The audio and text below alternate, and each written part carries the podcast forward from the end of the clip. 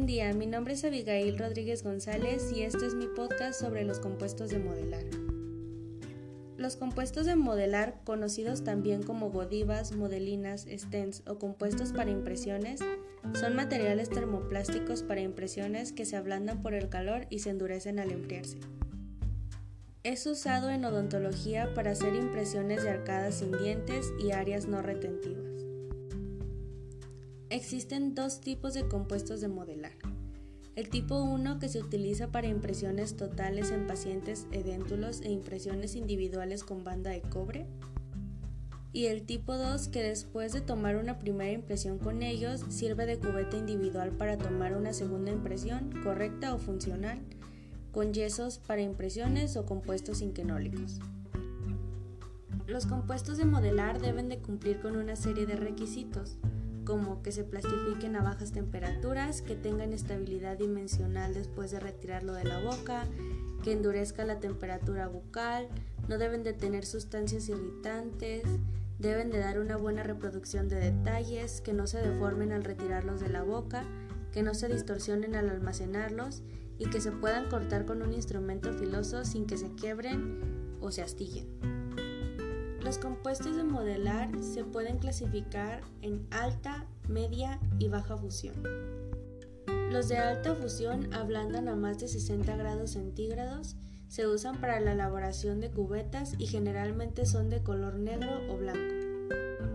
Los de media fusión ablandan entre 50 y 60 grados centígrados y se usan para tomar impresiones y son de color rojo. Los de baja fusión ablandan a menos de 50 grados centígrados, se usan como material de impresión, vienen en tabletas de color gris o verde.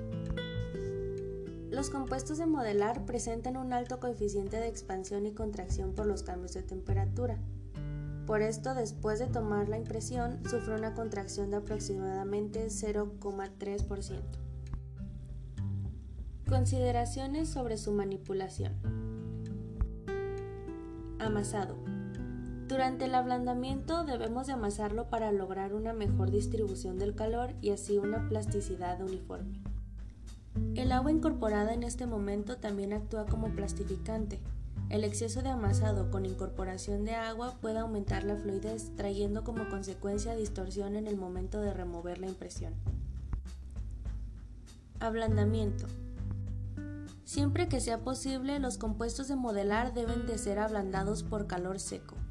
Si se usa una llama, debe de evitarse que el compuesto se queme o forme burbujas. Para impresiones grandes es conveniente usar el baño de agua, teniendo la precaución de no prolongar el calentamiento porque el material se torna frágil y granuloso. Enfriamiento.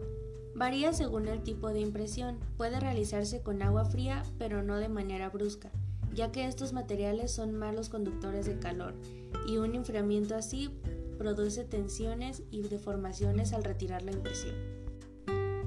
Las ventajas de usar este material es que se retira fácil de la cavidad bucal, la impresión se puede corregir, la manipulación es sencilla, se pueden retirar del modelo fácilmente y es tolerable al paciente.